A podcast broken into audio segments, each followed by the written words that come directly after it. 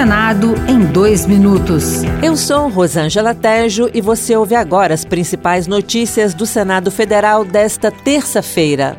Espaços exclusivos para a população LGBTQIA, nas prisões, poderão ter verbas específicas do Fundo Penitenciário. A medida de proteção é tema de projeto aprovado pela Comissão de Segurança Pública nesta terça-feira.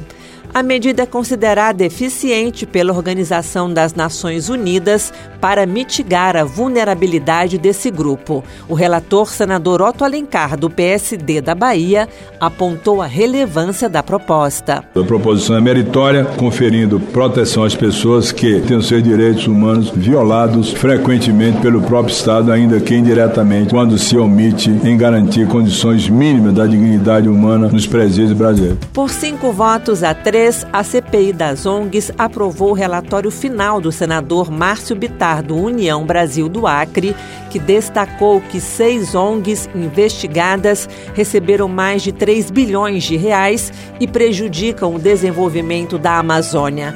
O relatório ainda inclui o indiciamento do presidente do ICMBio, Mauro Oliveira Pires.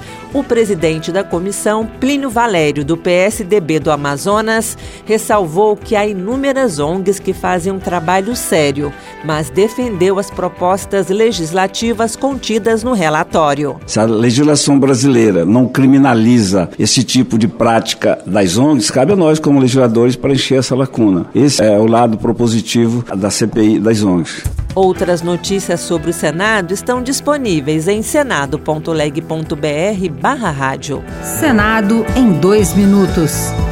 Uma produção Rádio Senado.